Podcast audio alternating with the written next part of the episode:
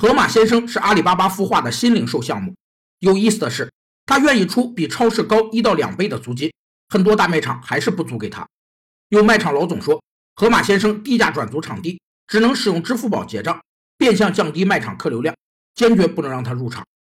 由于系统内个别效率较高组织的出现，对其他效率较低组织的存在和发展构成了破坏或抑制的作用。经济学用生物学里的顶尖效应来形容这种现象。顶尖效应是普遍存在的，它可以摧毁贫穷国家或地区的分工合作结构，造成资本外流，使得穷的越穷，富的越富。它能造成生产过剩。